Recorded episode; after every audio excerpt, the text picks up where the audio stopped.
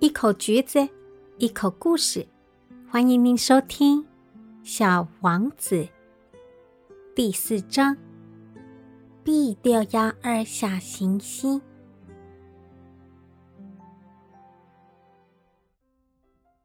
就这样，我知道了第二件很重要的讯息，那就是小王子的星球没有比一间房子大多少。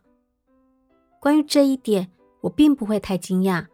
因为我早就知道，除了地球、木星、火星、金星这些我们曾经命名的星球之外，还有许许多多行星，有的非常小，甚至连用望远镜也很难观测到。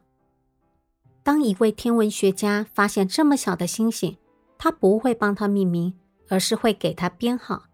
比如说，他可能会叫它做三二五号小行星。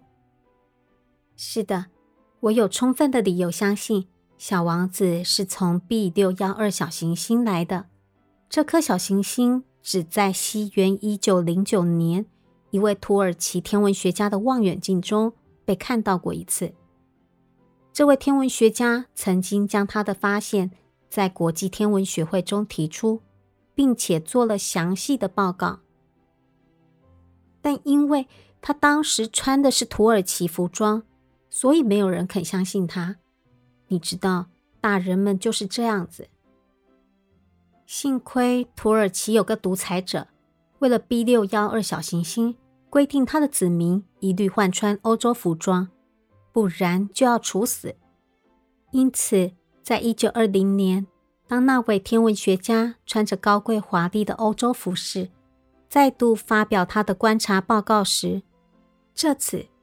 他们其他人全都接纳他的看法。我之所以讲了那么多 B 六幺二小行星的细节，并告诉你它的编号，那是因为我知道大人们有一个习惯：大人们喜欢数字。例如，当你告诉他们你有一个新朋友时，他们从来不会问些你在乎的问题，他们绝对不会问你。他的声音听起来怎么样？他最喜欢什么游戏？他跟你一样收集蝴蝶吗？他们只会问：他几岁？他有几个兄弟？他多重？他爸爸赚多少钱？只要听到这些数字，大人们才会觉得自己了解你这个新朋友。还有，就像你对大人们说。我看到一栋美丽的玫瑰色红砖房，窗前有天竺葵，屋顶上有白鸽。大人们其实没办法想象那是怎样的房子，你得跟他们说：“我看到一栋价值十万法郎的房子。”这下子，大人就会大声惊叹的说：“哇，好漂亮的房子哦！”同样的，要是你对大人们说：“我能证明小王子的存在，因为他很可爱，很爱笑，还跟我要了一只绵羊。”他们只会耸耸肩，把你看作小孩子。但是，假如你告诉他们，小王子是从 B 六幺二星球来的，他们就会很认真看待这件事情。也不会对你问东问西。大人们就是这样，不要苛责他们。小孩子应该要能够体谅大人们的想法。当然，对我们这些懂得生活中哪些事是真正重要的人来说，编号真的不重要。我曾想过以童话故事的方式来帮这个故事做个开场。我本来想这样写：很久很久以前，有一个小王子，他住在一颗只比他大一丁点的星球上。他需要一只羊。其实，对真的懂生活的人来说，这样听起来才更像真的。可是，我不喜欢别人随便读我的书。在我描述这些回忆的时候。当时内心是感伤的，我的朋友带着他的绵羊已经离开了六年。我之所以会写这本书，描述他，是因为我不想把他忘掉。忘记一个朋友是很可悲的事情。你知道，并不是每个人都有过朋友。如果我忘了他，也许我会变得跟其他大人们一样，除了数字以外，对什么都不再感兴趣。